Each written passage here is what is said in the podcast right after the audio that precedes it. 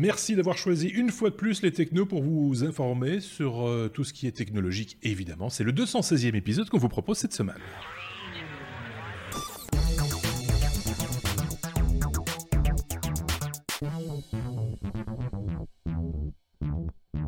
On va être précis, on ne va pas vous parler de tout ce qui est technologique, on va vous parler de ce que mes petits camarades ont, trouvé dans l'actualité technologique et qui les a euh, intéressés au premier chef. Mes petits camarades cette semaine sont euh, C'est marrant parce qu'ils ont tous les deux une petite barbiche et ils sont tous les deux chauves. Donc euh, voilà, on va les appeler par leur prénom, c'est plus simple. Hein. Sébastien d'un côté et Bruno de l'autre. Euh, une, petite ressemblance, mis à part les lunettes, euh, d'un côté et pas de l'autre. C'est, c'est, c'est un sur la lunettes, ça va C'est très particulier. Je me sens un peu très isolé là au milieu, quoi qu'il. Sébastien, c'est notre chroniqueur voyageur, toujours à Bali, c'est ça? Je ne dis pas de bêtises? Toujours à Bali, ouais. Toujours à Bali et prochaine destination. Euh, si c'est pas indiscret euh, Super exotique, la France et la Belgique. Ah, d'accord, c'est un petit retour pendant l'été pour, euh, pour voir la famille sans doute. de son côté, Bruno est toujours au Luxembourg, exotisme également, comme on peut le voir dans son décor. Oui. J'ai les tags derrière, c'est tout. voilà, on va commencer tout de suite notre abécédaire parce qu'il y a de l'actualité quand même, hein, encore euh, cette semaine, de l'actualité technologique bien sûr, je le disais, tel que mes deux petits camarades euh, l'ont perçu. On a reçu pas mal de commentaires, pas mal de messages également. On a répondu, je pense, à tout le monde, ou en tout cas quand ça s'imposait. Je vais remercier très rapidement quelques-uns de nos auditeurs qui nous ont euh, contactés. Jax, Sergio, JP Neuville, Sombre Papa, Marquis de Siorac, José Singala, Budzi, euh, Jean Balsec, pas facile, hein. euh, Oléastre 57, Tigerfab 5025, Mo alors là, Basileus, euh, Lichao Jalao, euh, Abdelmouiz, euh, pardon, désolé d'écorcher vos noms, 626, ça c'est facile, et Alain Sommers, par exemple, pour ne citer que cela, merci de nous suivre chaque semaine. On peut tout de suite entamer notre abécédaire avec, bien sûr, la lettre... A comme adblocker, parce qu'il se passe des choses dans le domaine du adblocker, c'est Chrome qui euh, sort du bois en ne facilitant pas les choses justement euh, au, plugin euh, Chrome de adblockage, j'ai envie de le dire comme ça. Tiens, c'est qui qui nous en parle? C'est Seb. Alors j'espère que ça va fonctionner. J'ai l'impression que ma connexion est un petit peu faiblarde. Ça va, on te voit, on t'entend. Pour l'instant. Impeccable alors. Donc donc, euh, pour remettre les choses dans leur contexte, c'est une news qui est en fait assez ancienne, qui remonte dans certains sites français euh, euh, récemment, mais qui en fait remonte déjà à quelques mois. Alors, pour remettre les choses dans leur contexte, aux alentours du mois de février, Google avait annoncé certains changements dans les API, c'est-à-dire les, les, interfaces qui mettent, à, qui mettent à disposition des développeurs d'extensions, mmh euh, et notamment euh, dans ce cas-là, une interface qui permettait aux développeurs d'extensions d'intercepter les requêtes que vous faites dans le browser, mmh euh, ce qui peut être utile pour tout un tas de choses, mais en particulier qui est très utile pour toutes les extensions qui bloquent les pubs et pas seulement les pubs, mais aussi tous ces scripts qui vont en gros rassembler des données euh, euh, sur votre compte et puis aller les envoyer euh, à des sites que ça intéresse et qui compilent ces données-là. généralement pour des intérêts publicitaires évidemment. Euh, il se trouve que jusqu'à maintenant, euh, les, les, les, comment dire, les extensions qui faisaient ce genre de choses avaient les, les coudées plutôt franches pour euh, intercepter toutes les requêtes.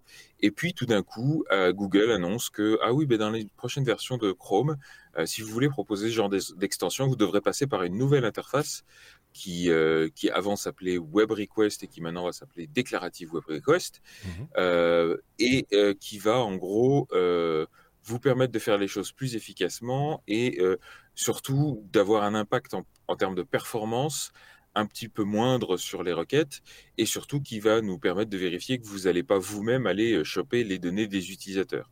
Alors c'est un petit peu ironique quand on y pense, puisque le but de ces extensions, c'est justement de protéger votre vie privée et accessoirement de pas euh, surcharger vos pages avec tout un tas de scripts et de et de mmh. pages qui, enfin, d'images, de, pubs, etc. Euh, et euh, à ce compte-là, ils mettent en place une interface qui, pour le coup, est super limitée, puisque il est possible que de mettre 30 000 règles de filtrage à l'installation, plus 5 000 après l'installation. Mhm. Quand on sait que la liste noire principalement utilisée par ces extensions compte à elle seule euh, quelques 75 000 références et que comme c'est un peu le jeu du chat et de la souris avec les annonceurs, bah, régulièrement il faut mettre à jour ces règles et que du coup les 5000 ils vont vite être abattus. On y, beaucoup y ont vu tout de suite une tentative masquée de Google pour derrière des prétextes de performance en fait défendre sa propre fonctionnalité euh, d'adblockage qu'ils ont ajouté à Chrome l'année dernière, et puis euh, tuer euh, par la même occasion tout l'écosystème des extensions euh, d'adblocking qui existent déjà. Mmh. évidemment, Ghostery, qui est une de ces extensions-là, a très rapidement réagi en, publiant une étude qu'ils ont faite, que le lien est dans le, dans le blog post d'ailleurs, mmh. une étude ont fait pour montrer l'impact en performance réelle de la plupart de ces, de ces euh, extensions, pas seulement de la leur. Et ils ont montré qu'en général, on était en dessous de la milliseconde pour le temps de décision, à savoir est-ce qu'on bloque la requête ou pas. Euh, et donc, euh, cette excuse de la performance a été complètement bidon. et dans les heures qui ont suivi, Google a publié un message en disant oui, en fait, c'est pas du tout notre intention. On voulait pas du tout faire ça. D'ailleurs, on va relever les limites. Ah tiens, comme de partie, euh, et puis on va vous autoriser quand même à utiliser l'ancienne API si ça vous intéresse. Mhm. Donc, ils ont un petit peu rétro-pédalé euh, vite fait. Euh, n'empêche que c'est quand même un, peu douteux, facile effectivement, d'y voir une tentative d'abus de position dominante assez grotesque donc, euh, donc voilà, de fait, maintenant, quand on va voir la doc officielle de cette nouvelle API, il y a une petite note au début qui dit cette API est pour l'instant en suspens, sans plan concret de la passer en production. Donc, euh, de toute évidence, ils sont un petit peu revenus sur ce qu'ils voulaient faire. Et, euh, et voilà. Et en plus de ça, il faut pas oublier que ces API, encore une fois, même si elles servent euh, beaucoup aux, allez, aux extensions d'adblocking. Mmh. Elles servent aussi à d'autres choses, comme par exemple des outils de développement, euh, de l'accessibilité, etc. Donc, voilà, c'est un peu un, un, geste ambigu de la part de Google, non moins ambigu que la couverture euh, presse qui en a été faite dans certains blogs, et je cite notamment Phone Android, puisque c'est de là qu'on qu'on avait trouvé la news, qui a un discours un petit peu à deux étages en disant oui, mais quand même, euh, de toute façon, vous devriez pas trop utiliser, ou en tout cas, vous la désactivez pour nous parce que c'est notre modèle économique et tout ça. Enfin voilà. C'est ah. toujours euh, le modèle économique crée euh, l'ambiguïté, hein, si, je puis dire. C'est quand même très difficile, même, enfin nous, ça va, on, ne vit pas de notre podcast. heureusement, il y a encore de la publicité effectivement sur YouTube quand vous nous regardez, ça paye à peine l'électricité, si j'ose dire. donc on essaye de ne pas embêter les gens avec ça. Et si vous utilisez un adblocker, ben vous utilisez un adblocker. Voilà, c'est pas notre modèle à nous en tout cas. Mais on peut comprendre que ceux qui en vivent euh, et qui en parlent, ils sont un petit peu coincés. J'ai toujours le même discours par rapport à ça et on y reviendra sur un autre sujet plus tard dans le, dans le, dans le podcast. C'est si le modèle économique ne marche pas, il faut en changer et il faut s'adapter aux utilisateurs et pas l'inverse. Oui. Donc, Effectivement. Euh, Donc, euh, on verra comment ça se passera dans, l'avenir. On voit quand même que de plus en plus, euh, je fais une toute petite parenthèse, mais moi je le constate en tout cas parmi les sources qui alimentent aussi ce podcast, hein, cette discussion, on va dire. je vois que de plus en plus de sites intéressants, en tout cas, de, commencent à, s'orienter vers un modèle semi-payant, on va dire. Hein. Il y, a, y, a, quand même une, bon, voilà. Et nous, on est tout à fait prêts à payer les abonnements qu'il faut pour pour avoir accès à cette information, pour pouvoir pouvoir en débattre justement, pouvoir débattre de l'actualité avec avec tout un, chacun. Nous, on n'a aucune euh, exclusive par rapport à ça. Donc euh, voilà, on peut passer à la suite peut-être. Hein. Euh, la suite, c'est ceci. Une fois de plus, la lettre A, mais A comme Amazon pour le coup. Amazon qui dévoile le nouveau visage de son Echo Show 5. Bruno, alors on sait que toi, tu, es adepte d'Alexa. si je puis dire. donc, forcément, tu es tombé sur cette news, tu as sauté dessus le dire. Oui, je ne suis pas sauté sur Alexa, non, euh, virtuelle. Donc, c'est ma compagne, oui, c'est ma compagne. Elle est partout dans ma maison, dans, dans, ma, dans mon appart, que ce soit intégré à Sonos, que ce soit sous forme de petits échos euh, ou autre. Mhm. Et là, oui, justement, donc Amazon a lancé l'Echo Show 5, 5 n'étant pas la version, 5 étant, étant la taille d'écran. Euh, parce que l'Echo Show, donc normal, 5 pouces. Donc, euh, l'Echo Show normal, il fait 10 pouces, un écran de 10 pouces. Donc, c'est en fait la version donc, de, l'assistant euh, personnel d'Amazon avec un écran. Hein, d'accord? Il y, y, a un modèle avec un écran rond, il y a un modèle avec un écran euh, rectangulaire. Et là, c'est le nouveau modèle avec un écran rectangulaire, donc avec un, un écran de 5,5 pouces au lieu de 10 pouces 1 pour, pour l'éco show normal. Mhm. Donc voilà, Amazon continue à étoffer sa gamme d'assistants personnels. C'est assez intéressant parce que ici, c'est vraiment une taille qui est prévue pour mettre sur sa table de chevet. Donc, il va, donc, via cet écran-là, on va pouvoir faire de la, vidéoconférence, afficher des informations visuelles par rapport à, la météo, par exemple, euh, ou, par rapport aux requêtes qu'on lance, à, lance à Alexa. Euh, et, notamment parce qu'aussi, il est, il est lancé à un prix vraiment très, très bas. Il est lancé à 89,99 euros.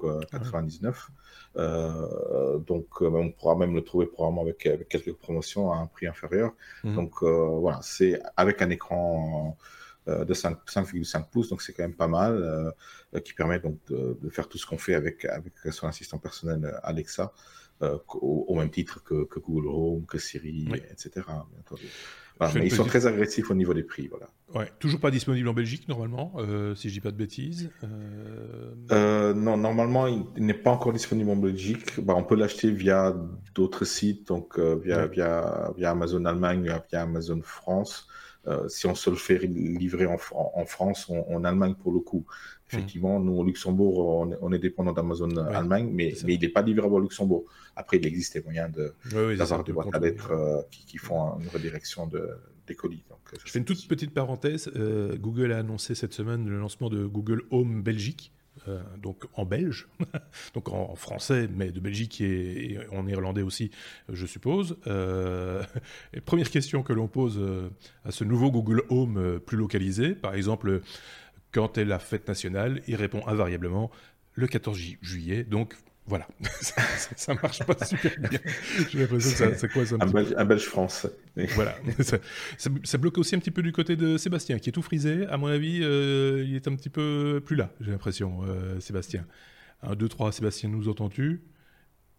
Il nous entend pas, donc euh, ça va être embêtant pour le, le sujet suivant, puisqu'on va parler avec, avec Sébastien de Asus, si tout va bien. Donc voilà. ah, il est là. Ah, il est de retour. Donc, euh... Désolé. C'est pas ta faute. Je, précise au passage que euh, à Bali, il est 2 heures et, du, et, du matin. Vous savez, c'est l'heure où ils redémarrent les, les routeurs, tout ça, parce qu'il n'y a personne hein, qui les utilise. C'est peut-être ça aussi, oui. On n'y avait pas pensé, en fait. C'est ça l'idée. Pourvu qu'ils ne coupent pas le courant la nuit. oui, c'est ça. Donc, on parle d'Asus euh, qui, euh, qui fait une débauche d'écran, manifestement. C'est la nouvelle mode maintenant. On met des écrans partout, c'est ça un peu l'idée? Voilà, c'est ça. Donc Asus qui annonce, alors ça, ça me fait tout drôle à moi-même, je sais, je me reconnais plus là quand je me vois dans la webcam. Euh, je vais vous parler d'un PC. tout ça sort. Euh, donc, à l'occasion du Computex, donc le salon informatique qui a lieu à Taïwan, à Taipei, euh, une marque taïwanaise elle-même, Asus, a présenté un nouveau, un nouveau laptop, alors qui n'est pas encore en vente, mais qui le sera normalement au troisième trimestre de cette année, qui s'appelle le ZenBook Pro Duo.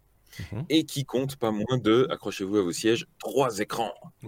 Alors forcément, quand on dit trois écrans sur un laptop, on se souvient de ces espèces de bricolage immonde avec des écrans sur les côtés et tout ça. Non, c'est pas, de ça, qu'on parle.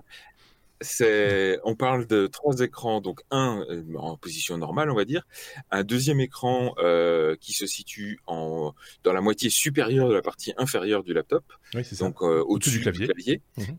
Voilà et un troisième écran plus petit et plus allez, anecdotique, on va dire, euh, à droite du clavier, qui pour le coup fait à la fois office de trackpad et ah. de pavé numérique, puisqu'il y a un écran dedans.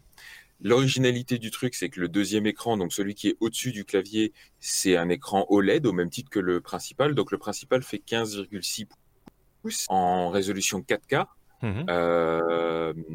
UHD, HDR, tout ce que vous voulez. Euh, le deuxième écran, donc celui qui est au-dessus du clavier, est aussi un écran UHD, euh, pas 4K évidemment, mais euh, voilà, avec une aussi en OLED et avec une finition mat pour qu'on puisse bien voir comme il faut. le clavier est un clavier mécanique, ce qui est pas ce qui est pas négligeable non plus, mmh et le tout embarque un Core i9 assez véloce une carte graphique Nvidia RTX 2060, c'est pas, non plus de la, de gnognotte, euh, jusqu'à 32 Go de RAM, jusqu'à 1 Tera de disque, de disque dur. Vu l'épaisseur qu'ils perdent à cause de ce deuxième écran et tout, c'est quand même pas, pas mal. Mhm. Euh, en plus, la bête est plutôt bien designée. Hein, comme c'est le faire Asus aussi. Ils ont mis un système de charnière assez intéressant, je trouve, parce que ça, en gros, ça fait, ça fait réhausseur intégré. Quand vous ouvrez le clavier, ah il y a une partie de la charnière en dessous. C'est pas mal du tout. Et il n'y a rien à faire, mais moi, ça m'a tapé dans l'œil. Le, voyageur que je suis et qui se plaint toujours de ne pas avoir assez de, d'espace de, d'écran euh, quand il développe parce que j'aimerais bien afficher ma doc en même temps que mon code ou euh, mon code en même temps que ma preview ou même quand je fais du montage vidéo avoir euh, ma timeline d'un côté et la preview de l'autre. Mmh. Et eh ben tout ça sur ce genre d'écran devient possible sans pour autant embarquer. bah, pour le coup, Asus fait aussi des écrans externes. Mmh. Euh, vous le branchez en USB-C, etc., mais qui pèsent leur poids. Et, et, là, ici, on a tout embarqué dans, dans, le même laptop, un laptop assez puissant en plus. Donc, je trouve le concept plutôt euh, intéressant. Il y, a, une volonté aussi de la part d'NVIDIA d'attaquer le marché du, créatif hein, sur, sur, PC, parce qu'on on voit que du côté d'Apple, ils sont un petit peu attentistes de, ce côté-là, et donc euh, voilà, une place à prendre. Donc euh, ils s'y précipitent, et c'est assez logique. Et Asus est une des marques justement qui, qui, participe de, ce, de, ces concepts de machines un peu plus créatives. Bon, après, il faut voir comment ça se configure aussi. Hein. Les écrans, c'est bien d'en avoir plusieurs, mais euh, il faut voir s'ils se configurent de manière... alors, est-ce qu'il y a, à part le trackpad, on se doute bien que la partie trackpad est tactile, ça me paraît assez, évident. Le, restant, il y a quelque chose de tactile ou pas du tout euh, dans, Oui. Ah. Pas l'écran principal, si j'ai bien compris, mais l'écran qui est au-dessus du clavier est lui-même tactile et il est, euh, en plus, le laptop est livré avec un qui permet aussi de l'utiliser comme une espèce de petite tablette graphique ou euh, pour faire du handwriting, etc. Donc, c'est plutôt pas mal pensé. en plus, on parle de son Harman Kardon, on, on parle de reconnaître clairement à la haut de gamme. Et, c'est parce que euh, je, tout ça. Je, je, surréagis parce que, parce que tu lagues un tout petit peu. Et on entend tout, on comprend tout. Donc, euh, mais c'est un petit peu, c'est un peu saccadé. Donc euh, voilà, on, sent que cette machine t'a tapé dans l'œil. C'est dommage, elle ne tourne pas sous OS X. C'est sans doute son seul défaut. En fait. J'en appelle à tous les à, tous les Hackintoshers, hein, ceux qui savent faire des, des, drivers pour ce genre de machine. S'il vous plaît, je veux installer macOS sur cette petite bête parce que effectivement, comme tu disais, Apple ne sont pas seulement attentistes avec les avec les créatifs, avec tout le monde. Leur laptop mmh. me frustre de plus en plus. J'ai un MacBook Pro 2017 et, et je peste dessus régulièrement. Donc, euh, ouais, je commence à regarder tout doucement ailleurs, même si effectivement, je suis beaucoup trop dépendant de macOS, ne serait-ce que pour le développement iOS. Donc, euh, oui, et puis voilà, c'est c'est une question de goût aussi, d'habitude, sans doute, et puis l'écosystème, on va pas refaire le schéma ici. Ceci étant dit, on fait de très beaux PC euh, aujourd'hui, et c'est bien de le savoir aussi. Bon, après, il faut que le système d'exploitation euh, fonctionne correctement, et ça, c'est une autre paire de manches, mais on va pas faire nos, mauvaises langues euh, aujourd'hui sur ce, sujet-là. Hein. Tous les deux d'accord pour dire non, alors qu'ils sont tous les deux Apple fans, donc on est tous d'accord. Ok, on peut passer à la suite. Tiens, la lettre H comme Huawei, il y avait longtemps. C'était le gros sujet de la semaine dernière et ça percole encore euh, cette semaine. Hein. On va pas remettre euh, euh, tout ça sur, sur la table. la fameuse liste noire sur laquelle Huawei apparaît maintenant aux États-Unis et empêche les entreprises américaines de travailler avec la firme chinoise. On en a fait quelques tartines, on va dire, la semaine dernière, pas que nous d'ailleurs, hein, soyons clairs. on savait qu'il allait y avoir des suites, forcément. Bruno s'est penché là-dessus et c'est l'occasion justement de parler un petit peu des suites de cette, de cette affaire Huawei avec euh, cette, euh, la réponse de, de, la Chine par rapport aux États-Unis. Oui, c'est un petit addendum donc au, bonus de la, euh, la, semaine passée. voilà, la Chine cherche, mais la Chine qui est derrière cette société, donc c'est pas Huawei qui cherche des... la riposte, c'est vraiment la Chine, le gouvernement chinois, qui, pour qui Huawei est très très important et Huawei est, est beaucoup sous l'emprise et c'est d'ailleurs ça le problème pour les États-Unis, pour d'autres pays, c'est que Huawei est beaucoup sous l'emprise des militaires et, du gouvernement chinois. Donc ça, c'est ça le problème qui, qui, est à la base de toute cette problématique. Euh, et là, la Chine donc dit, voilà, nous, on va maintenant mettre des bateaux dans les roues euh, des États-Unis parce qu'on va voilà, les menacer d'embargo sur les terres rares. Euh, mmh. Terres rares, c'est les métaux indispensables euh, pour fabriquer pas mal d'appareils électroniques et, et, dont d'ailleurs 90% de la production est, chinoise. Donc voilà, la Chine étant très très grande, voilà, ils ont forcément une grande partie des, des, des, terres rares. Euh, donc ça, ça serait leur riposte. Euh, par contre, oui, et ça, c'est quelque chose que beaucoup ont commenté là, sur cette, cette annonce de, de la Chine, c'est qu'ils oublient une chose, c'est que les États-Unis n'achètent pas directement euh, des terres rares à la Chine, mais ils achètent les produits déjà fabriqués à partir de ces, terres rares, qui sont le plus souvent fabriqués dans d'autres contrées comme, comme le Japon ou d'autres pays d'Asie. Donc mhm. voilà, donc les terres rares sont exportées en Asie, mais pas aux États-Unis. Et, donc ça va, c'est une menace comme une autre. Bah, c'est juste pour voilà, faire parler d'eux, je dirais pour dire voilà, on va pas se laisser faire effectivement en tant que pays par rapport à, une attaque de, cette, de ce genre-là. Et c'est bah, on, sait que ça va, on sent que ça va pas se finir là et, que, et que, finalement euh, on, va peut-être aller vers une, guerre froide, euh, new tech, de, de, voilà, comme on l'a connu euh, un peu par le passé aussi. Donc ah voilà, c'est quand même assez inquiétant. Avec des enjeux euh, d'importance, hein, parce qu'ils sont quand même euh, très à la pointe Huawei sur tout ce qui est 5G, et on sait que le déploiement de la 5G, c'est quelque chose d'important euh, un peu partout dans le monde, et en Europe en particulier. Je voyais quelques tweets dans, dans la journée, je rappelle que nous enregistrons le jeudi, donc nous sommes le 30 mai, je voyais qu'il y avait quelques expérimentations en, ville, à Londres, de, de, de, cartes de captation broadcast qui faisaient de la transmission en, 5G, et on voyait très clairement le logo Huawei sur les antennes. donc voilà, c'est un fournisseur euh, important dans, dans, le domaine. Donc, on va voir comment, ce que ça va donner sur le, moyen terme. Et puis, comme on le disait dans le bonus de la semaine dernière, ça dit aussi beaucoup de notre, notre dépendance aux, produits chinois et américains. Quoi. Ça, c'est, on va en reparler un peu plus tard donc, de la 5G et Huawei. oui, justement, effectivement. Euh, je ne sais pas si euh, Sébastien avait un mot parce qu'il n'a pas eu l'occasion de s'exprimer sur ce sujet, mais on va, on va en continuer à parler de Huawei, dans un instant. Mais, mais sur, sur l'idée de la liste noire, etc., voilà, juste un mot peut-être un, mot qui va laguer, hein, mais, mais un mot quand même. voilà, c'est tout. Donc voilà, mais il y, a encore matière à, discussion, euh, Sébastien. Ne t'inquiète pas, comme par exemple H comme Huawei, une fois de plus, euh, qui dément le remplacement d'Android. Ça, c'était une autre piste. Pour, euh, certains avaient dit, bon, finalement, ils n'ont pas besoin d'Android, ils ont le, en cours de développement leur propre OS euh, pour leur smartphone, donc ils vont pouvoir se passer d'Android assez facilement. Finalement, bah, Huawei dément le remplacement d'Android et donc reste avec la version actuelle, en tout cas, de, l'OS de, Google, Bruno. Oui, donc on en avait aussi parlé dans, dans le bonus. Euh, effectivement, donc un des, une des conséquences de, l'embargo euh, américain, c'est qu'effectivement que Google va euh, ne, va plus euh, proposer ses, ses, services à Huawei. Donc pour les pour le commun des mortels, ce qui est le plus important, c'est l'OS, on va mmh. dire, ce qui n'est pas forcément le cas. Euh, parce que l'OS, il l'est, oui, effectivement, il peut être remplaçable. Euh, donc là, euh, même si ils, ont quelque chose sur le coude, donc il y a un OS qui est effectivement développé in-house, et ça, ils l'ont prévu depuis des années, parce qu'effectivement, eux ont compris qu'être dépendant de quelqu'un, mmh. c'est pas toujours la bonne chose. par contre, ils sont pas encore au, point où, ils, pourront sortir un, un, cet OS concurrent assez, assez rapidement. C'est pas que l'OS, euh, faut pas oublier que c'est pas que l'OS, mais c'est tous les services de Google, comme, euh, comme Gmail, comme Maps, comme euh, bah, tous, tous ces services-là qu'il faut, faut cloner finalement, il faut refaire. Le store aussi. Bah, le store, à la limite, euh, y a des, toutes ces sociétés chinoises ont généralement leur, leur propre store à cause justement de toutes les, les applications chinoises. Euh, donc ça, à la limite, c'est quelque chose qu'ils ont déjà vraiment déjà quasi prêt. Euh, peut-être pas en anglais, mais en tout cas, il est là. Il mhm. suffit de le traduire. Euh, mais, mais, imaginez, ne serait-ce que Google Maps, euh, c'est très compliqué. Donc là, c'est un système de cartographie. Après, il y en a d'autres des systèmes de cartographie. mais après, il y en a beaucoup à nouveau qui sont très dépendants des États-Unis ou qui sont aux États-Unis. Donc, ils auront le même problème que Google. Donc mhm. voilà, c'est rien de remplacer quelque chose d'américain par quelque chose d'américain qui, qui n'ont pas.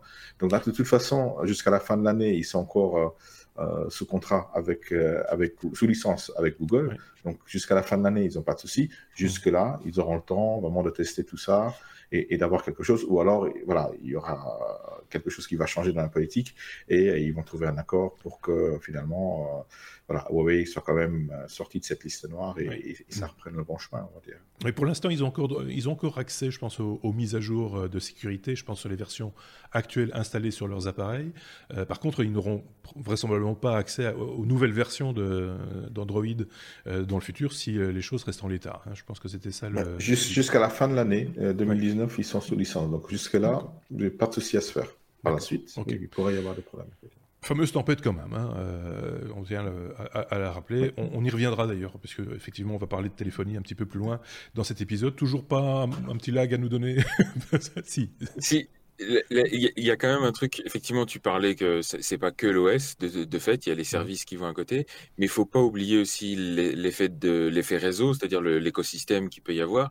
Et euh, il suffit de regarder euh, euh, la faible, le faible achalandage du, du store d'Amazon, par exemple, qui est un store Android, etc., et, où il n'y a pas un chat, il y a pas, il y a, peu de développeurs qui pensent à, à, publier leurs apps sur ce, sur ce store-là.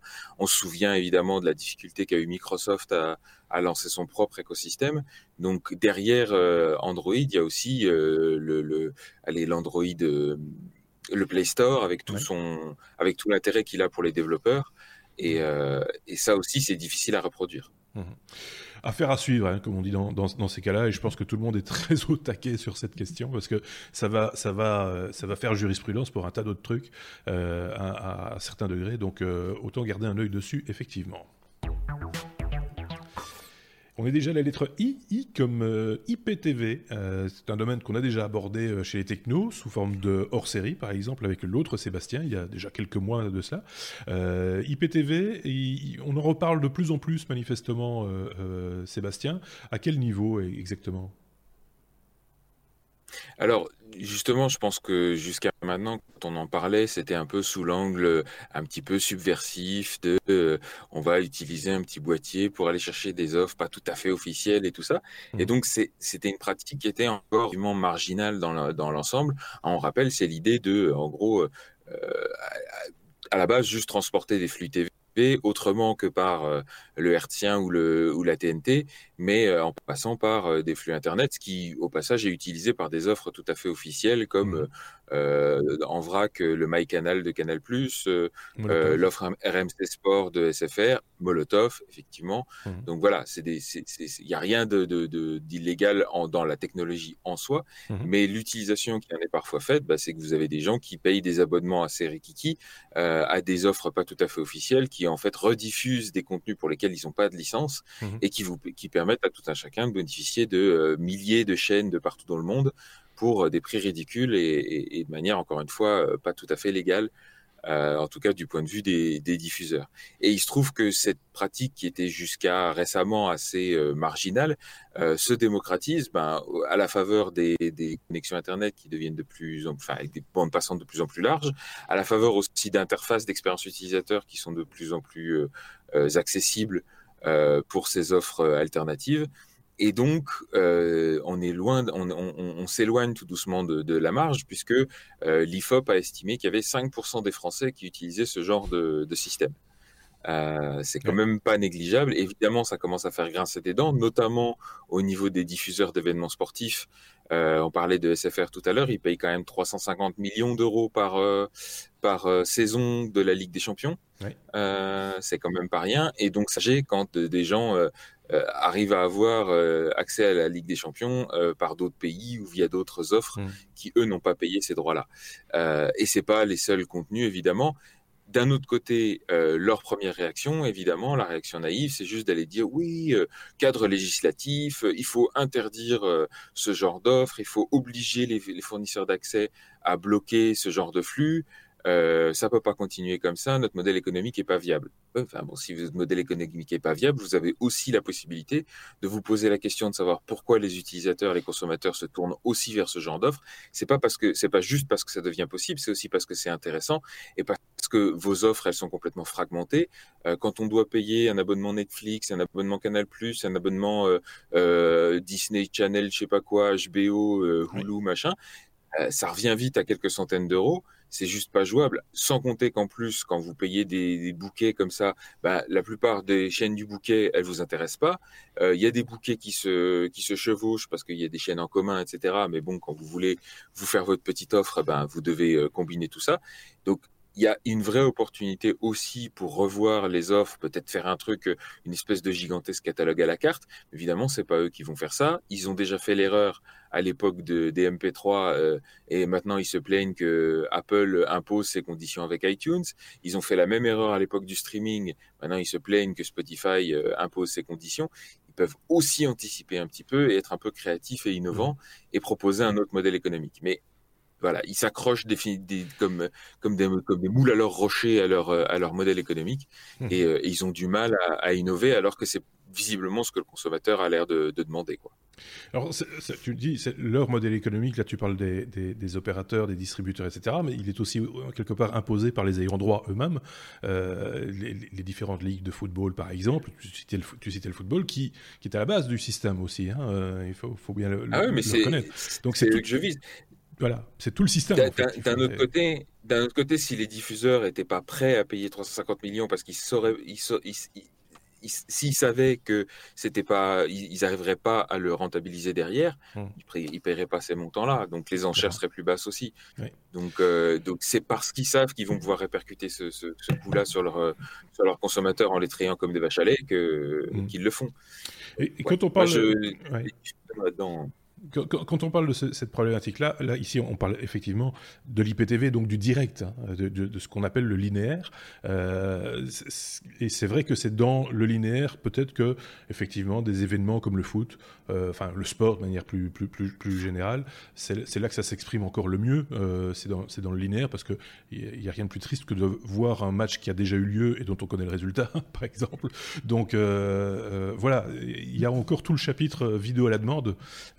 Qui, devrait aussi euh, sans doute évoluer et qui semble avoir être sur des pistes un petit peu plus, plus, plus saines, entre guillemets, en tout cas au niveau des pays où, on sent que les opérateurs s'associent les uns avec les autres pour essayer de faire des offres euh, globales qui, permettent aux gens, ben, effectivement, de ne pas aller à la, poche toutes les 30 secondes pour essayer d'avoir l'ensemble du, contenu, que là, il y a peut-être moyen d'arriver à un résultat et d'avoir une force aussi, un poids par rapport justement aux ayants droit, pouvoir négocier des, prix intéressants pour nous, les utilisateurs. ça, c'est encore un tout, autre, un tout autre débat. Mais effectivement, l'IPTV, c'est quelque chose dont on avait déjà parlé, comme je le disais, et qui, euh, on le sentait bien déjà, était une tendance un peu lourde euh, sur, euh, sur le marché de ceux qui veulent encore regarder la télévision de manière linéaire, c'est-à-dire de prendre rendez-vous avec les programmes à telle heure fixe chaque jour. voilà.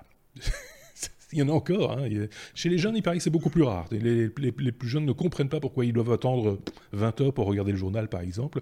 ils voudraient bien le voir tout le temps. Donc, euh, ou jamais. Enfin, c'est un autre problème. La lettre M, M comme euh, météo, bah ça va, aujourd'hui c'était pas mal. Euh, météo, bah, euh, en même temps on est presque au mois de juin, c'est un petit peu normal qu'il fasse un petit peu meilleur. Les prévisions météo plus précises, c'est avec Bruno. mais, bah, justement, tu dis aujourd'hui il a fait bon, mais l'avais-tu prévu? Avais-tu prévu de faire un barbecue ou autre chose bah, En même temps, si moi je fais un barbecue, je fous le feu à l'immeuble, hein, donc euh, ça, ne va pas le faire.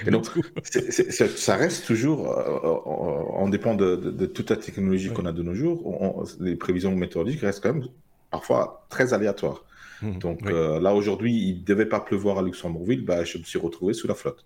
Euh, juste pour dire. Voilà, donc euh, plein soleil dans toutes les prévisions météorologiques, mais ça a foiré. Donc voilà, donc il y a une société qui, justement a eu le même, le même constat, euh, société américaine, certaine qui s'appelle Climacel. et en fait, bah, il y a eu quelques, quelques petits événements aux États-Unis, par exemple le, 14 avril, où les météorologues avaient prévu à peine 3 cm de neige. Il y en a eu 13. Donc là, ça a créé beaucoup de soucis au niveau des avions, des aéroports, etc. ça a causé énormément de pertes économiques. Et eux l'avaient prédit. Eux, ils avaient prédit qu'il y aurait plus de 10 cm de, neige. Donc on aurait pu éviter beaucoup de, chaos à ce, niveau-là. Mais comment ont-ils fait? Vous, allez dire, parce que c'est pas, parce qu'ils sont de non. non, ils ont utilisé la technologie. Donc euh, voilà, en fait, ils ont mis en point pas mal d'algorithmes qui vont analyser différentes sources. Parce que le problème dans, la, dans les prévisions météorologiques, c'est qu'il n'y a pas assez de données euh, mm. pour prévoir un, modèle. Donc, euh, l'idée, c'est de trouver des nouvelles, des nouvelles données. Et des nouvelles données, en fait, elles sont trouvables un peu partout. On a tous un téléphone en poche. On conduit tous peut-être une voiture connectée. Euh, il y a plein d'autres capteurs qui sont installés un peu partout, qui sont des objets connectés et qui peuvent fournir euh, des, euh, des, des, données euh, qui sont plus ou moins en, relation avec, avec la météo. Donc, ils ont une idée d'accumuler toutes ces, toutes ces données-là, que ce soit de téléphone, que ce soit d'antennes de, de, de réseau téléphonique, par exemple, parce que figurez-vous, par exemple, que la qualité d'un signal entre un téléphone et, l'antenne peut mmh. définir les conditions météorologiques et, et, ainsi de suite. Donc toutes ces données-là, ils, vont les, les, les travailler, mmh. compiler pour pouvoir prévoir un modèle, avoir un modèle euh, météorologique et euh, de, tout ce qui est eau aussi, donc tombe, retombée d'eau, etc., plus, euh, plus, plus fiable. Donc ça va mhm. permettre donc, à tous ceux qui sont dans le domaine, que ce soit aviation, que ce soit à tout ce qui est voilà, éolienne, et, aussi pour prévenir donc, des, catastrophes naturelles finalement, de pouvoir économiser déjà des vies humaines, de, beaucoup de pépettes, euh, éventuellement. Donc voilà, c'est à ça que ça sert. Ils vont bien entendu vendre leur technologie, ils vont leur donner. C'est pas, ils font pas ça pour euh, pour euh, la, beauté du geste. C'est juste parce que voilà, avec ça, ils vont pouvoir gagner beaucoup d'argent parce que ça intéresse beaucoup de monde. Donc voilà, le jour où on verra tous les, toutes les données qui seront comme ça agglomérées, on pourra vraiment, vraiment avoir une, une prévision de, de ce, que ce sera la météo plus, beaucoup plus fiable que de nos jours. C'est déjà pas mal fiable en ce moment, mais ça reste, un, reste des progrès. C'est un véritable enjeu, hein, les prévisions météorologiques, dont on le voit d'ailleurs les supercalculateurs, la plupart d'entre eux en tout cas, quand on nous annonce encore un supercalculateur, etc., c'est souvent pour faire des prévisions météorologiques euh, un peu plus pointues, un peu plus spécifiques euh, pour tel ou tel domaine. Il y a des gens qui sont prêts à payer très très cher pour avoir des, informations météo précises, parce que de cela va euh, influencer, on va parler du sport par exemple, ça peut influencer les résultats sportifs par exemple. Une course de Formule 1 par exemple peut être, ou, ou un tournoi de tennis peut être influencé par euh, par, les changements climatiques. Et, euh, et, on revient au droit télévision. on peut pas en éviter. non, mais c'est vrai, voilà, c'est ça qui est assez impressionnant euh, de, ce côté-là. je ne sais plus ce que je voulais rajouter, rien de spécial a priori, sauf peut-être que Sébastien, lui, avait envie de rajouter quelque chose. Je, je rajouterais juste que c'est un défi qui va être d'autant plus difficile à relever avec justement le réchauffement climatique et donc l'augmentation de la, allez, de, de, de la allez, de l'entropie, on va dire, dans l'atmosphère, qui fait que ben, les, tous ces événements vont être de plus en plus euh, difficiles à prévoir, sauf à rajouter tout un tas de données dans nos modèles. Donc, euh, donc il faut courir après, euh, après le changement climatique. Oui, c'est un peu ça aussi. Effectivement. Donc voilà, des, choses qui sont intéressantes. On, ne s'imaginait pas. On savait qu'avec les, smartphones, les, à l'époque des, des, DGC, on pouvait définir les ralentissements routiers.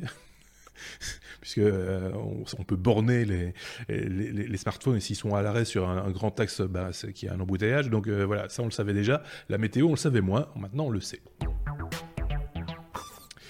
On va prendre un peu de hauteur, comme on le fait souvent d'ailleurs quand Sébastien est dans le coin, puisque euh, c'est une de ses passions, l'espace infini, et au-delà même aussi. Euh, Starlink, euh, ce sont les, premières nuées de satellites qui ont été envoyées par SpaceX cette semaine, Sébastien. Qui a frisé? Bien sûr, c'est à chaque fois que c'est à moi de parler. Que ça rame. oui, c'est ça. Mais on t'entend par contre. Euh, c'est ça qui est particulier. Donc, euh, c'est parce que le signal va dans l'espace et tout ça. Oui, c'est ça. C'est compliqué. Mais c'est bien. C'est raccord avec le sujet. Oui, exact. Donc, Starlink. Donc, on va parler de Starlink. Encore, euh, j'avais le choix entre S comme SpaceX ou S comme Starlink. J'ai choisi Starlink. Alors, pour un rappel des faits, le vendredi 24 mai dernier, après avoir décalé le lancement euh, quelques fois pour des raisons euh, techniques, mais en même temps, ils s'en fichaient. Pour, pour le coup, c'était SpaceX qui lançait son propre matériel, donc il dépendait de personne. et ils ont lancé donc une nouvelle fusée Falcon 9 avec à son bord la bagatelle de 60 satellites. Euh, destination euh, orbite basse mmh. euh, pour la constellation Starlink. Alors on rappelle, hein, Starlink c'est une constellation donc de satellites Internet qui devrait à terme être constituée de 12 000 satellites ah oui. pour proposer une offre Internet au débit global. Alors 12 000 satellites, c'est énorme pour remettre les choses en perspective. Depuis le début de, où on envoie des machins dans l'espace, on en a envoyé 9000 en tout. C'est ça, oui, oui. Et là, SpaceX prévoit d'en envoyer plus que tout ça. Donc, euh, donc voilà, c'est quand même assez intéressant parce que bon, on pourrait se dire ouais, mais Internet par satellite, ça fait longtemps qu'on nous le sert. Euh, c'est lent, euh, ça marche très bien en descendant, mais pas super bien en montant. ça a des latences de fou. Mmh. C'est vrai quand on utilise des satellites en haute altitude, style géostationnaire et compagnie. Là, on parle de satellites qui tourneraient à 540, 550 km d'altitude maximum. Euh, pour vous donner un ordre de grandeur, c'est à peine 150 km plus haut que la Station spatiale internationale, donc c'est pas très très haut. Mmh. Euh, c'est des satellites qui sont beaucoup plus nombreux, qui peuvent communiquer entre eux et avec la Terre via des stations euh, au sol avec des latences beaucoup plus faibles. Et à terme, l'objectif de SpaceX, c'est de proposer encore une fois une offre Internet globale. Alors, ça pose d'autres questions. Euh, évidemment, c'est pas c'est pas pour. Euh, on va reparler des questions plus tard. Euh, là, ce qui était impressionnant, c'est d'abord que le lancement, bah, c'était la plus grosse payload qu'ils avaient, la, plus grosse charge utile qu'ils avaient jamais envoyée dans une Falcon 9. Mhm. je crois qu'en tout, il va y avoir 16-17 tonnes, un truc comme ça. Donc c'était une grosse grappe de satellite plus le bus, on est à peu près à, 17 tonnes, 227 kilos, je crois, par par satellite. Euh, donc c'est quand même pas mal. En plus, euh, c'était un étage, un premier étage qui volait pour la troisième fois, donc ils mmh. ont réutilisé à fond. Euh, ils ont récupéré, je crois, les fairings cette fois-ci aussi. Ils ont récupéré le premier étage de nouveau en mmh. pleine mer. Ça devient presque une habitude maintenant. Euh, mais euh, ce qui est intéressant aussi, c'est la technologie des satellites euh, qui embarque, par exemple, un système de propulsion ionique au krypton, alors que d'habitude on utilise du xénon qui est plus efficace mais plus cher. Donc euh, voilà, là, ils ont ils ont privilégié le prix et euh, tout un tas de, de systèmes euh, accessoires, notamment pour répondre. Alors on en arrive aux questions. ça fait beaucoup de, de, space junk, tout ça. Ça fait beaucoup de déchets dans l'espace. comment on va résoudre les problèmes de collision qui peuvent se produire? Ah Eh ben, SpaceX a dit simple. Nous, euh, déjà, nos satellites, ils sont, on a prévu suffisamment de, de, de carburant euh, dans la propulsion justement pour les faire redescendre assez rapidement. En plus, ils sont sur une orbite assez basse où il y a encore suffisamment d'atmosphère pour que naturellement ils redescendent. Mmh. Euh, et ils sont prévus pour brûler à 95% dans l'atmosphère. Dans l'atmosphère Je termine ces mots de nouveau, hein, parce que c'est un nouveau lagué. Oui. Je, terminais ton mot, c'était atmosphère. Et en plus? Et en plus de ça, euh, comme dans les Tesla, il y a un système d'évitement de collision. D'accord. Ah, ça c'est bien. Je sais pas si. on a bien entendu. Euh, et donc voilà, euh, à côté de ça, il y a aussi des, il y a, il y a, aussi des questions qui se sont posées sur la visibilité des machins, mhm. euh, et notamment pour les astronomes qui s'inquiètent un petit peu de la prolifération des, de ces finalement de cette pollution visuelle dans leurs images euh, de télescope. Euh, parce que jusqu'à maintenant c'était assez gérable, mais là euh, il y a certains télescopes sur lesquels à peu près sur chaque image ils sont à peu près sûrs de, de bouffer quelques pixels avec ce, ce satellite qui est dans le et qui vont devoir enlever. Oui. On devoir nettoyer les images. Oui. Voilà. Et, euh, et, alors j'ai mis dans le, oui, à, l'image, on, on, a pu, on peut les voir à l'œil nu euh, encore dans le ciel, euh, dans un ciel pas trop pollué.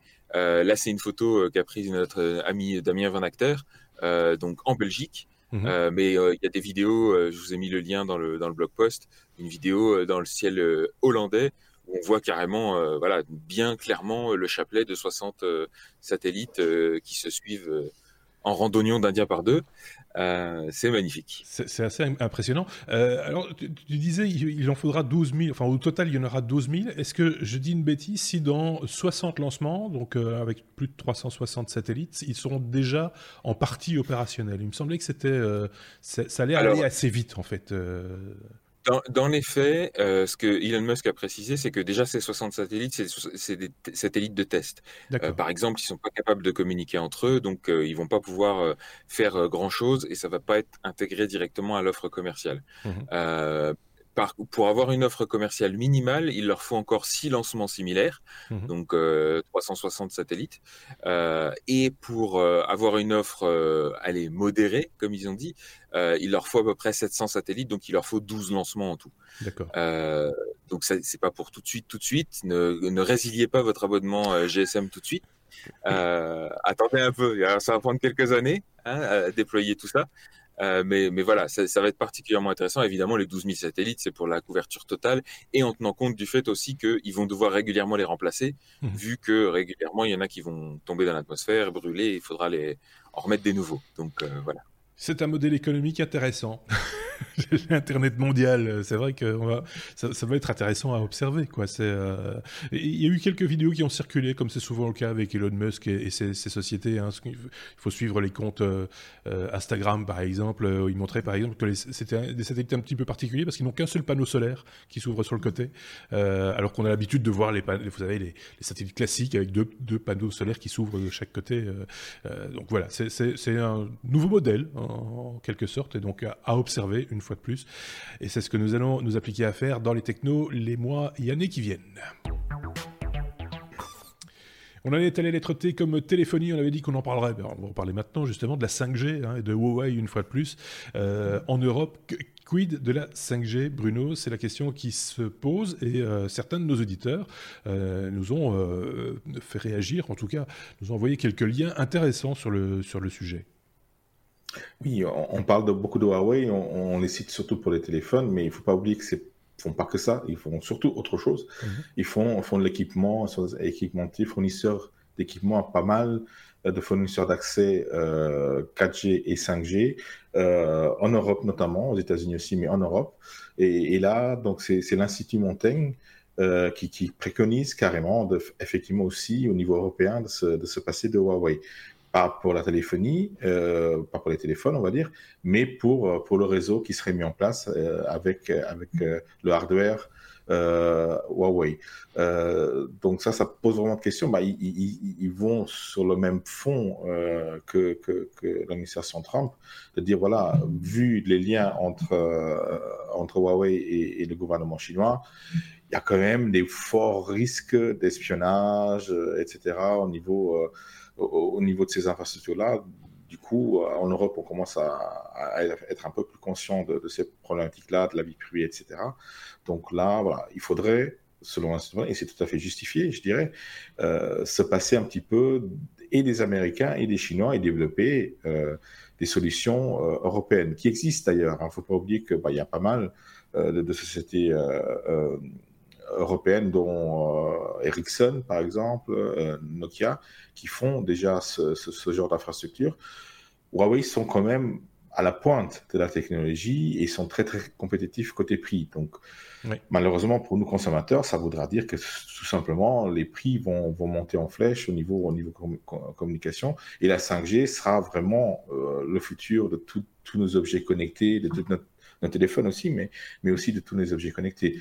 Donc, euh, mais Huawei est déjà très, très, très implanté euh, euh, en, en, Europe. si vous suivez le lien que qu'on vous a mis dans le, dans le blog post, vous avez une petite carte un peu plus bas sur, sur l'article directement de, de l'Institut Montaigne qui détaille exactement les implications de Huawei en Europe et vous serez vraiment étonné que, à part la France où Huawei est un petit peu impliqué, mais pas encore énormément.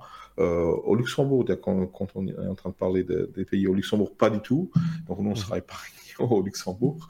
Euh, mais beaucoup d'autres pays euh, sont déjà fortement sous l'emprise de, Huawei avec des accords sur la 5G avec la plupart des opérateurs européens. Donc ça sera déjà Pour le coup, c'est Bruno que je suis en train de perdre. C'est ce qui peut arriver. Hein. J'ai plus le son Bruno, et donc euh, c'est un peu particulier. Euh, une petite coupure du côté de Bruno. J'ai l'image, mais pas, j'ai pas le son. Ah, ben voilà. Voilà, c'est ça. Non, c'est le son de Sébastien. Je sais pas si Sébastien, bah, en attendant que Bruno retrouve le son, euh, c'est un peu particulier. c'est bizarre, on ne l'entend plus. Sébastien, est-ce que tu avais un truc à rajouter par contre par rapport à cette affaire Huawei et la 5G, justement, dont on parlait euh, à l'instant? Ouais, non, effectivement, c'est le, allez, la dépendance vient aussi du fait qu'ils sont vachement en avance parce que sont déjà, enfin, la, 5G est déjà bien avancée sur le marché chinois, euh, voilà, on poussait euh, en masse parce qu'il y a, le marché qui va avec, et donc, euh, ils ont une avance technologique et une avance de prix assez conséquente. Donc, ça va être difficile pour les, les, les opérateurs de se passer complètement d'eux, surtout s'ils ont déjà commencé certains déploiements. Euh, c'est pas c'est pas anodin ce genre de truc. Et contrairement à ce qu'on pourrait penser, je pense moi au départ je me disais bon 5G, allez c'est encore un truc euh, euh, c'est encore un, gimmick marketing. Euh, non, le fait est que c'est un vrai bon technologique en termes de débit, en termes de latence, en termes de plein de choses. Il y a des cas d'utilisation complètement nouveaux qui peuvent apparaître euh, grâce à ça. à tel point d'ailleurs que c'est drôle parce que je crois que certains opérateurs américains comme AT&T ont rebrandé certaines offres 4G améliorées en disant que c'était comme ouais, c'est presque de la 5G. Alors qu'en fait, non, ça n'a rien à voir. C'est carrément inférieur. Mais bon, évidemment, ils ont essayé d'exploiter le fait que bah, maintenant, ils ont le champ libre pour euh, proposer un peu n'importe quoi sans, sans, sans se, se, fouler. Mais euh, non, non, c'est un, vrai, un, un vrai bon technologique et donc euh, ça va être chaud. Bruno est de retour parmi nous, si je ne dis pas de bêtises. Bruno, tu nous entends? Ah non, nous on ne t'entend pas par contre, c'est très bizarre, ça, ne veut pas revenir, on est désolé. Euh, relance peut-être juste ta connexion et ça, devrait, on va, voir ce que ça va donner comme ça. Euh, effectivement, je voulais juste préciser une chose, euh, on parlait de ce rapport de, de l'Institut Montaigne, pour ceux qui ne connaissent pas l'Institut Montaigne, c'est un groupe de réflexion français qui existe depuis 2000 si je ne dis pas de bêtises, et qui regroupe des cadres d'entreprise, autres dirigeants, des techniciens, etc., et qui réfléchissent sur notre société de manière euh, relativement globale. Donc voilà, on vous a mis également le lien vers vers l'article en question. Et je pense que Bruno est de retour, si je ne dis pas de bêtises. Exprime-toi. Vraiment. Voilà, Bruno. Ah, super. je ne sais pas si tu voulais, si tu as entendu ce qu'on a dit et si tu voulais conclure peut-être sur ce sujet. Euh, non, moi j'avais plus rien à rajouter. Ah ben euh, consommons, consommons local, consommons européen, comme ça on sera moins dépendant des autres. Tout à coup, il s'est trompé de podcast. Il était dans le podcast fruits et légumes. ça s'appelle Les Maraîchers, c'est nouveau, c'est un nouveau podcast. On termine cet épisode 216 euh, des Technos, enregistré ce 30 mai, je tiens à le préciser chaque fois parce que c'est important de remettre les choses dans le contexte, euh, euh, par un, W comme oui mais non. Bah, c'est pas courant, mais on a un oui mais non cette semaine, un petit peu, un petit peu spécial, Sébastien, puisque on a voté la semaine dernière, dimanche passé, enfin pour certains d'entre nous c'était dimanche, je pense qu'en fonction des pays ça différait un petit peu de, jours. Quoi qu'il en soit, apparemment, il était possible de voter plusieurs fois aux élections européenne et tu vas nous expliquer comment. Voilà, donc effectivement, le 26 mai dernier, le dimanche, pour la plupart des pays, même si je crois les Anglais ont voté avant, euh, en plus des élections législatives en Belgique, dont on va, sur lesquelles on va pas s'étendre, euh, il y avait aussi des élections européennes, donc dans toute l'Europe. Et on rappelle, les élections européennes, le but c'est d'élire le Parlement européen, dont certains se demandent déjà de, euh, enfin se posent déjà la question de, du, du, du, de la réelle force démocratique du machin. Euh, quand on sait que toutes les, les directives européennes sont poussées par la Commission, euh, et que en fait le Parlement européen a essentiellement un rôle de pour les, les, lois vraiment trop absurdes, mais que ça s'arrête à peu près là. Mmh. Donc la, la, question démocratique est déjà posée à la base. Il se trouve là que euh, des, des, journalistes de la RTBF ont gentiment euh, souligné le fait que quand vous avez plusieurs nationalités, ce qui est assez courant finalement, euh, euh, vous avez plein de, de, gens qui ont une double carte d'identité, euh, belgo-française par exemple, mmh ou italienne, italienne et belge, enfin bref, peu importe. et eh ben, si vous avez vos deux cartes d'identité, vous, vous, avez reçu deux convocations. Et pourquoi? Parce qu'en en fait, à la base, les pays sont censés s'échanger les listes d'inscrits sur leur liste électorale et ensuite les comparer pour enlever, pour enlever les doublons. Jusque-là, on se dit, ouais, chouette, c'est normal, c'est logique, parce que c'est interdit, après tout, de voter deux fois, et encore heureux. Sauf que ces listes, en fait, dans la pratique, elles sont quasiment jamais vérifiées. Et là, on se dit, mais pourquoi donc? Qu'est-ce qui se passe? L'excuse invoquée, alors déjà, c'est quand on demande à, un pays ou autre euh, ils rejettent la faute sur les voisins en disant oui, mais s'ils vérifient pas les listes qu'on leur envoie, c'est de leur faute. Ouais, enfin, si tout le monde dit ça, à un moment, il y a un problème plus, global. Et surtout, quand on va demander aux fonctionnaires directement responsables de la vérification, ils disent oh, vous vous rendez pas compte, beaucoup trop compliqué, ça prendrait trop de temps. Ouais, enfin, les bases de données, SQL, euh, une connexion Internet, non Vous connaissez pas C'est trop compliqué de faire des, du, dédoublonnage. Euh, enfin, je veux dire, on le fait pour plein d'autres trucs, hein, pour les impôts, pour tout ça. Pourquoi on pourrait pas le faire pour des listes électorales? Surtout que là, ça a l'air pas d'être un, ça a l'air de pas être un phénomène isolé, puisque ça concerne plusieurs dizaines de milliers de personnes. Quand on sait le peu de personnes déjà qui se déplacent pour voter aux européennes, euh, le, le, phénomène est encore amplifié. Donc, je trouve quand même que pour un truc démocratique, il devrait se bouger un petit peu le, le, popotin pour trouver des solutions qui franchement sont pas inaccessibles techniquement. Mmh. De là y voir une tentative de gonflage des chiffres de participation ou d'avantager certains groupes euh, politiques, il n'y a qu'un pas. Hein, Mais euh, quand on sait que du coup certaines personnes et c'est pas juste deux fois, hein, il y a des mmh. gens qui ont trois, quatre euh, cartes d'identité et qui du coup peuvent voter deux, trois, quatre fois euh, pour les mêmes formations. Et donc, euh, oui, c'est quand même pas négligeable. Quoi. Pour les formations, mais pas pour les mêmes gens, euh, pour le coup. Voilà, c'est ça. C'est des candidats différents, mais potentiellement pour les mêmes formations, puisque les mêmes formations présentent des candidats différents dans tous les pays. Au passage, c'est illégal. Vous pouvez être poursuivi pour, pour 15 000 euros, je crois, l'amende. Ah sauf que, bah, évidemment, si on pouvait poursuivre les gens qui l'ont fait, on pourrait d'abord les empêcher de le faire.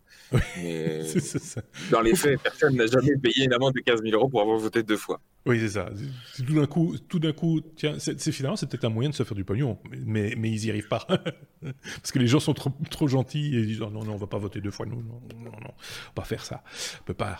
c'est quand même très particulier une fois de plus. Euh, voilà, euh, je, lisais juste un titre en, passant euh, avant d'enregistrer cet épisode. Oui, Français sur 10 ne savent pas que leur vote est soumis également au règlement général de la vie privée, du fameux RGPD, donc DP le fameux machin, et, donc euh, qu'ils ont le droit, ils ont un droit de regard sur leur vote quelque part, mais que rien n'est en place évidemment pour pouvoir satisfaire ces éventuelles demandes.